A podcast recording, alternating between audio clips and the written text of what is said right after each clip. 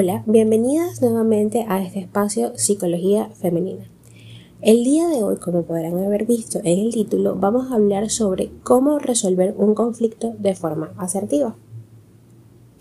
Podemos decir que los conflictos forman parte de nuestra vida, puesto que no todo el mundo piensa del mismo modo. Las diferencias individuales suelen producir desacuerdos y en muchas ocasiones podemos aprender algo bueno de estos. Sin embargo, estos problemas no siempre se gestionan de la mejor manera y puede terminar en discusiones mayores.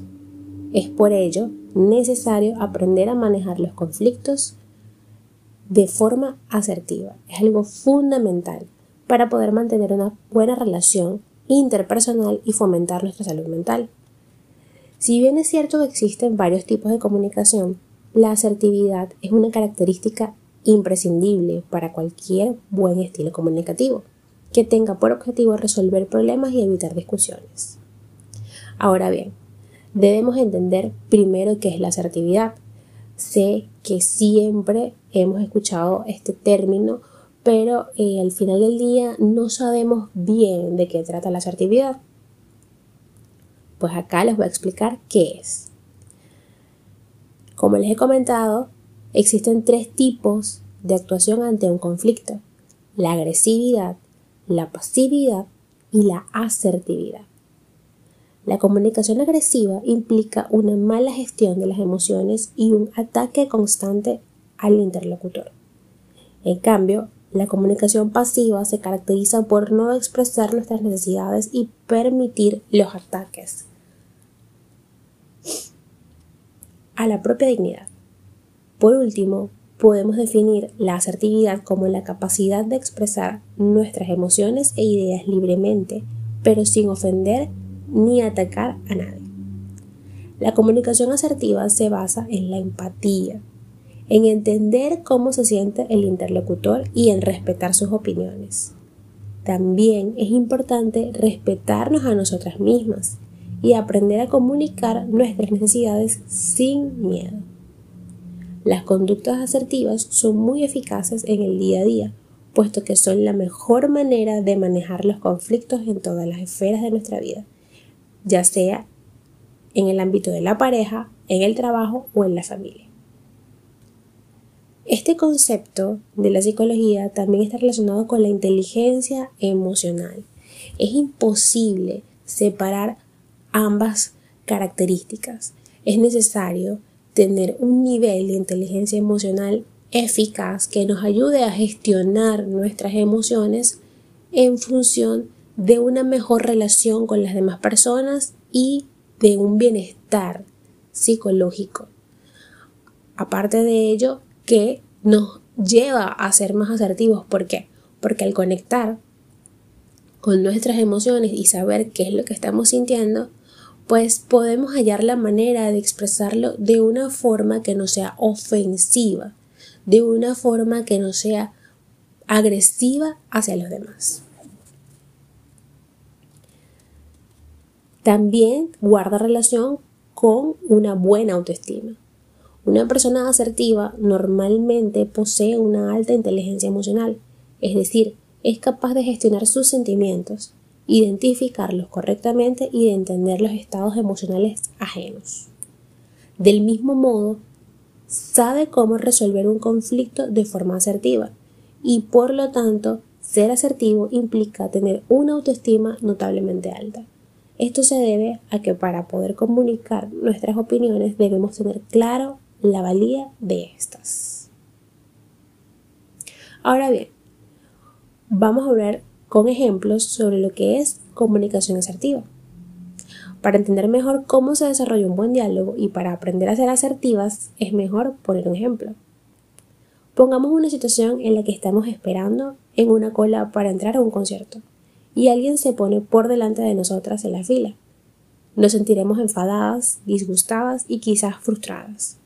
Nuestro objetivo comunicativo será decirle a esa persona que se ponga en la cola, que espere y respete el orden de la fila, como las demás personas.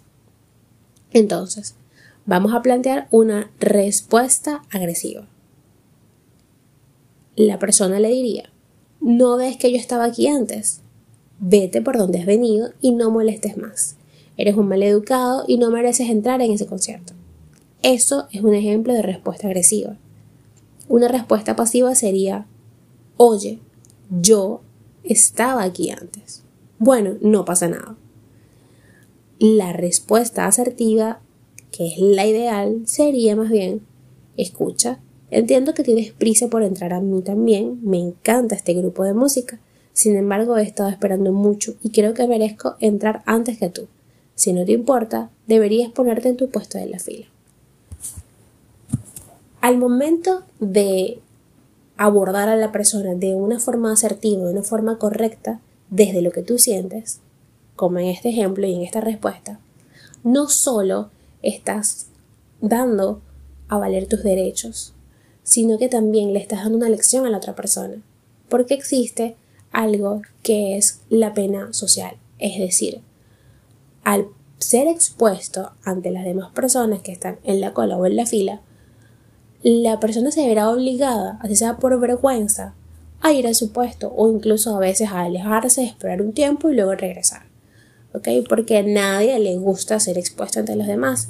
Y ojo, no expuesto desde la agresividad como fue la primera respuesta, sino desde la asertividad.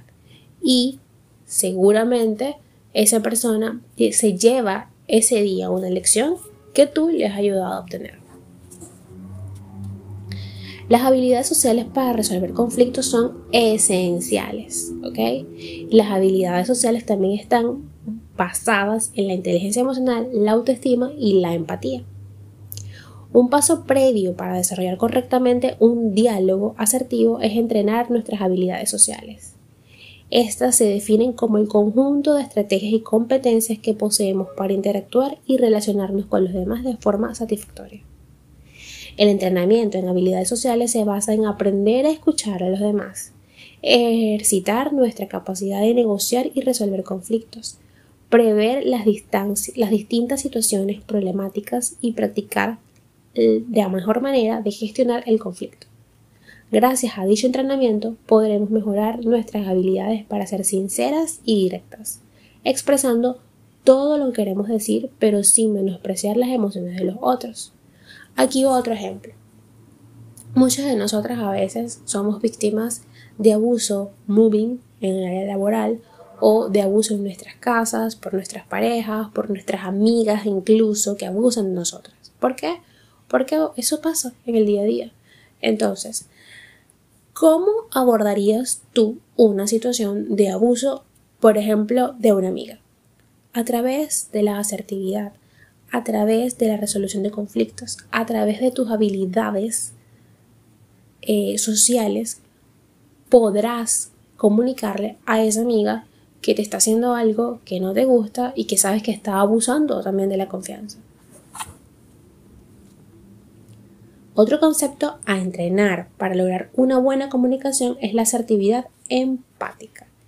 La resolución de conflictos nos puede resultar mucho más sencilla si aprendemos a comunicarnos entendiendo lo que siente la otra persona, es decir, ponerte en sus zapatos. Si conseguimos ponernos en su lugar, probablemente podremos entender la raíz de su desacuerdo con nuestras ideas. Esto nos servirá para resolver las discordancias que tengamos y como pauta para prevenir conflictos futuros. Si logramos entender la posición de la otra persona, colocarnos en sus zapatos, eh, podemos llegar a dar con la raíz del problema. Ojo, esto no quiere decir que yo deba estar de acuerdo con su posición solo que entiendo por qué ella no está de acuerdo o él no está de acuerdo conmigo. Respeto su posición, respeto su opinión y hago valer mi opinión y hago respetar mis principios. Hasta aquí el podcast de hoy, espero que lo hayan disfrutado.